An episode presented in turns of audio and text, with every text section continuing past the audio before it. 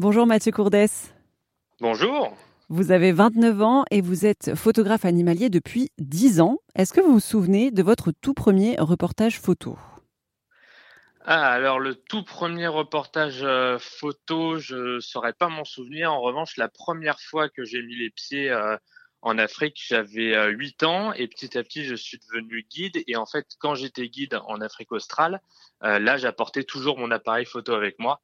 Et donc, j'ai voilà réalisé mes premières photos que j'ai ensuite exposées. Et petit à petit, progressivement, j'ai fait des reportages, des documentaires.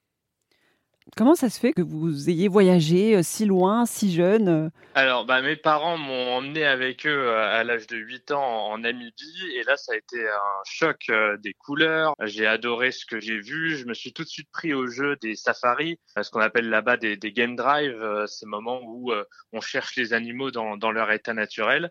C'était vraiment voilà magique pour moi et dès 8 ans, je savais que je voulais faire ça pour le reste de ma vie.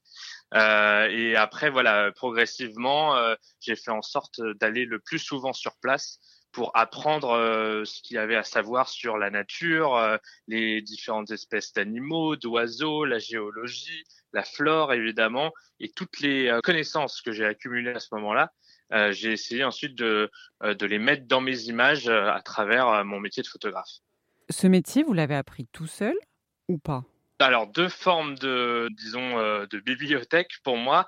La première c'est euh, bah, évidemment les livres, la théorie. Donc euh, j'ai potassé pour apprendre à devenir guide, à la fois potasser tout ce qu'il y avait à savoir sur la nature et puis petit à petit pour la photographie aussi, j'ai lu, et puis euh, une deuxième bibliothèque plus empirique, où là, ce sont les connaissances du terrain, et à force de suivre des troupeaux d'éléphants, de rester parfois plusieurs jours avec des meutes de lions, je les ai observés et j'ai appris euh, ce qu'on appelle l'éthologie de l'animal, et c'est ce qui m'a aidé euh, dans, mon métier de, de, photographe et de réalisateur, savoir filmer au bon moment, savoir trouver évidemment les animaux, et pour en ramener les, les meilleures images possibles.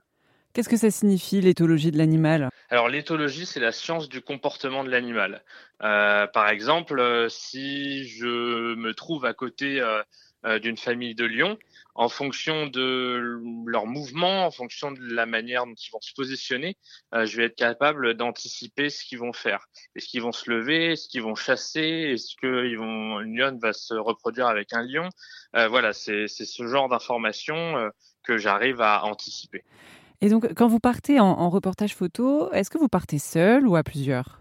Ça dépend, ça dépend. Euh, j'essaye euh, de plus en plus de partir à moins avec un, vidéaste euh, pour voilà à la fois faire un contenu vidéo, photo. Moi de mon côté, je, me mets de plus en plus à la vidéo. et puis moi, ça me permet ensuite de créer mes histoires pour mes réseaux sociaux.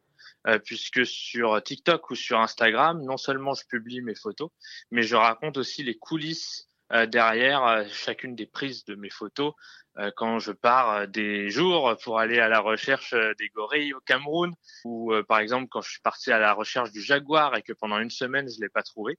Voilà, ça fait partie des anecdotes que j'aime bien raconter et pour ça, je suis obligé aussi d'être accompagné de, de quelqu'un qui me filme sur place. Green and Wild, c'est le nom de l'ouvrage de photographie de Mathieu Courdès. Merci à lui pour cet entretien pour RZN Radio.